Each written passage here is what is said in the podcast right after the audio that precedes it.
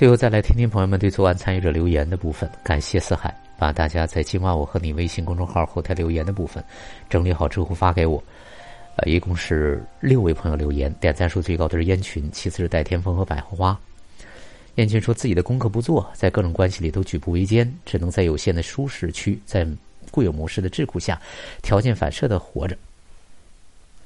金钱、名誉、权利等都可以通过外界外求来获得，唯独功课，真的只有自己去面对跟转化。在红尘世界活得风生水起、风光无限，活成人中龙凤，也代替不了。逃避不了自己的功课的，脚底的沙子有多膈应脚，心中的快乐有多堵得慌，只有自己知道。你可以证明给全世界，唯独骗不了你自己。真正的勇士不是去说服别人改造外界，而是直面自己，活出自己的。啊，确实如此啊。天风说讨好也是为了关系，尽管不是特别好的模式。呃，可是此刻也会是这种模式，这种模式既安全又熟悉。父母对孩子的影响的确深远。想要突破，真的需要学习。雅西心灵会议团队就是一个可以好好学习的地方。百合花说：“看到‘讨好’这个词，就忍不住想进了留言，因为曾经的我也会在关系里不断做事讨好对方，一旦做了得不到想要的回应和对待，就会委屈失望。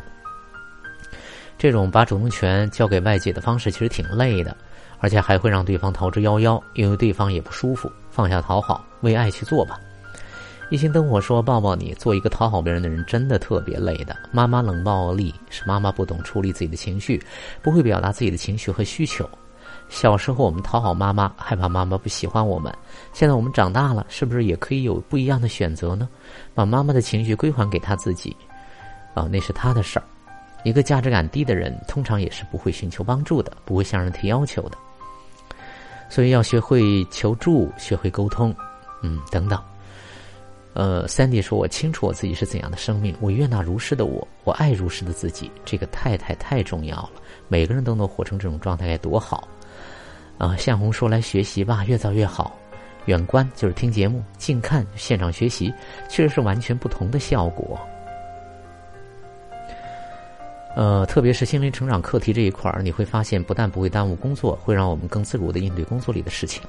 在这要感谢大家收听与陪伴。”啊，感谢以上朋友们的这个留言，咱们明晚十点再会。